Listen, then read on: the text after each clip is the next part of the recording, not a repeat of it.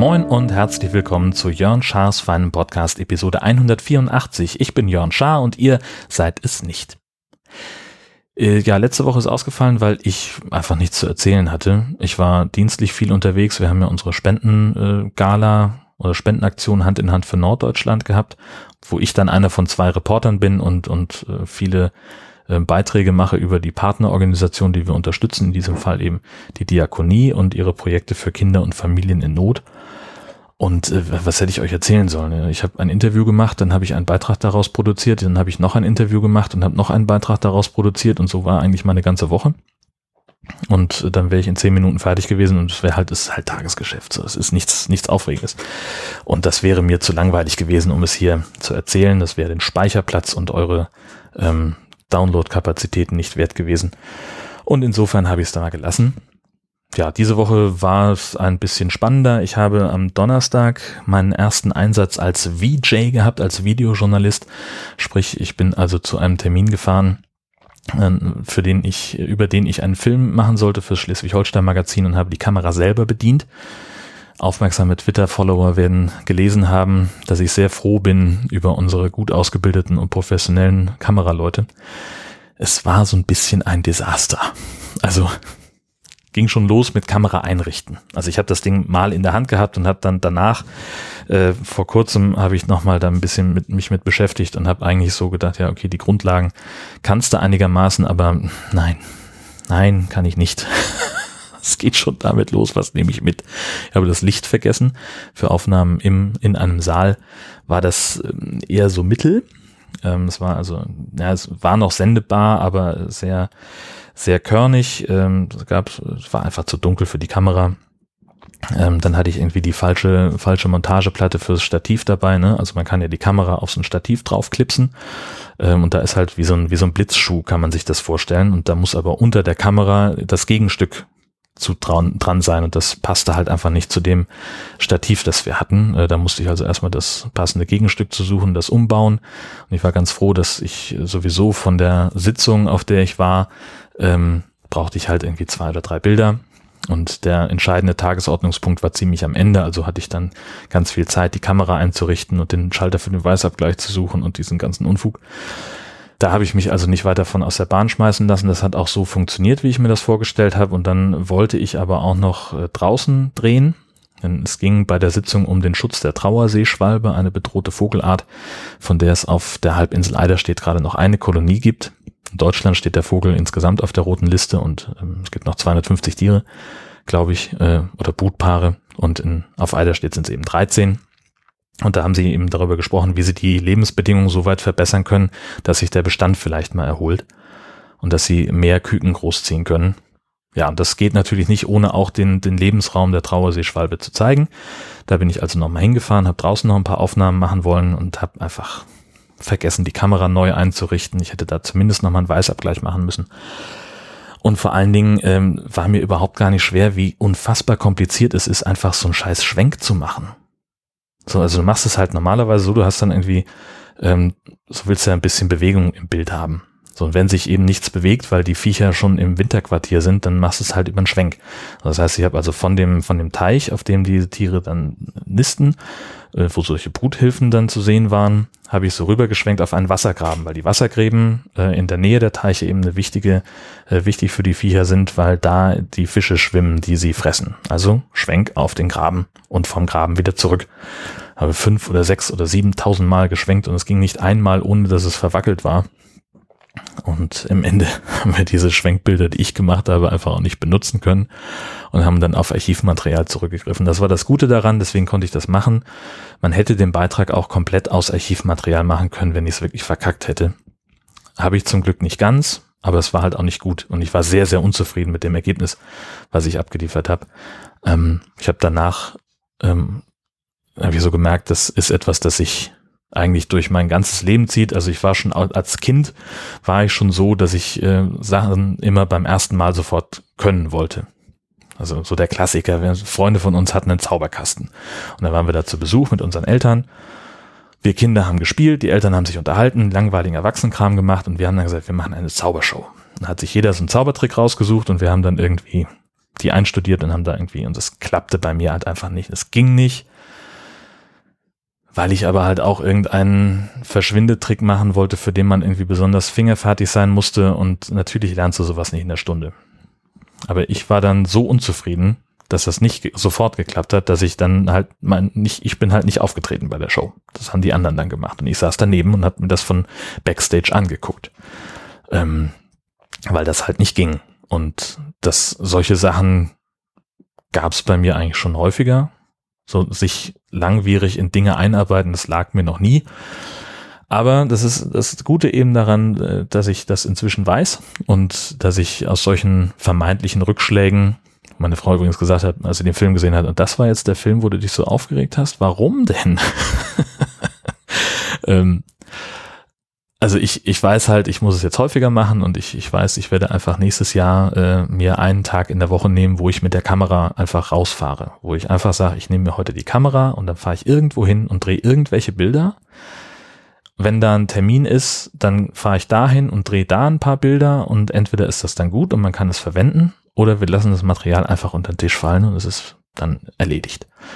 Und so möchte ich dann einfach mehr Routine kriegen, damit ich dann ähm, ja das besser nutzen kann, wenn dann mal wirklich was ist, wo ich einen Film machen soll und den alleine drehen muss. Denn ähm, gerade bei so kleinen Geschichten äh, für einen 30 Sekunden Film lohnt es sich halt nicht, ein Kamerateam aus Kiel äh, durchs ganze Land zu schicken, wenn der Redakteur das eben auch selber drehen kann. Nur dann muss er es halt auch können. Abgesehen davon, dass ich dann, wenn ich selber drehe, mehr Honorar bekomme, aber Details. Ähm, dann wollte ich noch ganz kurz sprechen über eine Netflix-Serie, die wir gesehen haben, nämlich Dark. Ähm, das ist äh, eine Netflix-Produktion und zwar die erste deutsche Produktion. Ähm, also keine importierte US-Serie, sondern eben eine Serie, die hier produziert wurde. Erste Staffel ist draußen mit zehn Folgen oder zwölf, weiß ich nicht mehr. Ähm, und es geht um eine Kleinstadt, äh, wo auf einmal spurlos Kinder verschwinden. Und keiner weiß warum. Ähm, und andere Kinder tauchen auf, tot, verstümmelt und auch keiner weiß warum. Und das ist alles sehr dubios. Zumal irgendwie, weiß ich nicht, ein Kind ähm, ist halt irgendwie laut Gerichtsmedizin 16 Stunden tot, sieht aber aus, als wäre es komplett gerade irgendwie aus den 80ern entsprungen von Klamotten und Zubehör her. Weil er halt irgendwie, was weiß ich, hat dann ein Papierchen von so, so eine Verpackung von Ryder ähm, in der Tasche, wo wir halt wissen, das heißt seit 25 Jahren Twix. Ähm, und solche Geschichten, das ist alles ein bisschen kompliziert, alles ein bisschen verworren. Und man steht als Zuschauer so ein bisschen verloren da und denkt sich so, wat, wie passen die denn jetzt äh, hier zusammen? Das ist alles sehr, sehr kompliziert. Und wir haben also die ersten zwei Folgen geguckt und waren uns nicht sicher, ob uns das gefällt, haben dann nochmal zwei hinterher, so immer so im Tagerhythmus, ähm, jeden Tag eine.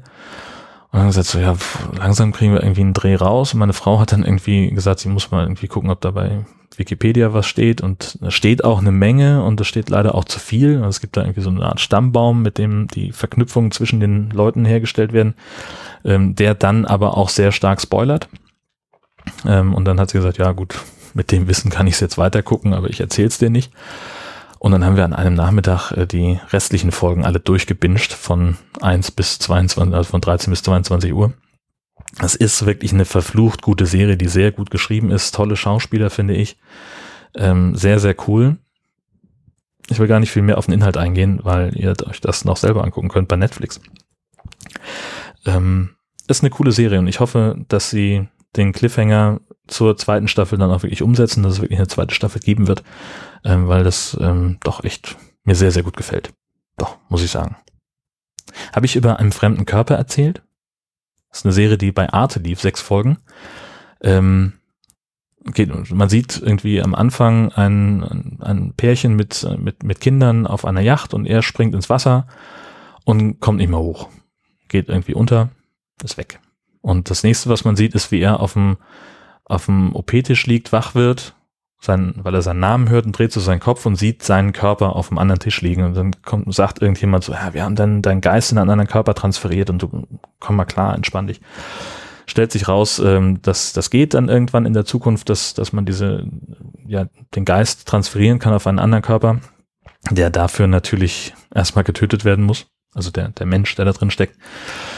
Und äh, er landet natürlich äh, ausgerechnet in dem Körper eines Elitepolizisten, einer Einheit, die gegen, also die illegal Transferierte sucht, so wie er jetzt einer ist.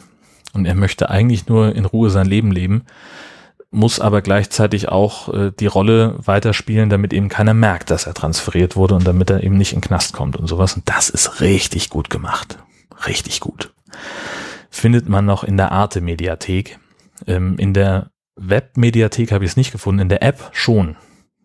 Und ich hoffe, dass es auch da eine zweite Staffel geben wird. Arte schreibt bei Twitter, sie haben noch keine Informationen darüber. Ähm, aber das lohnt sich auch sehr. Und man muss kein Abo abschließen, wie bei Netflix. Das ist natürlich ein echtes Plus.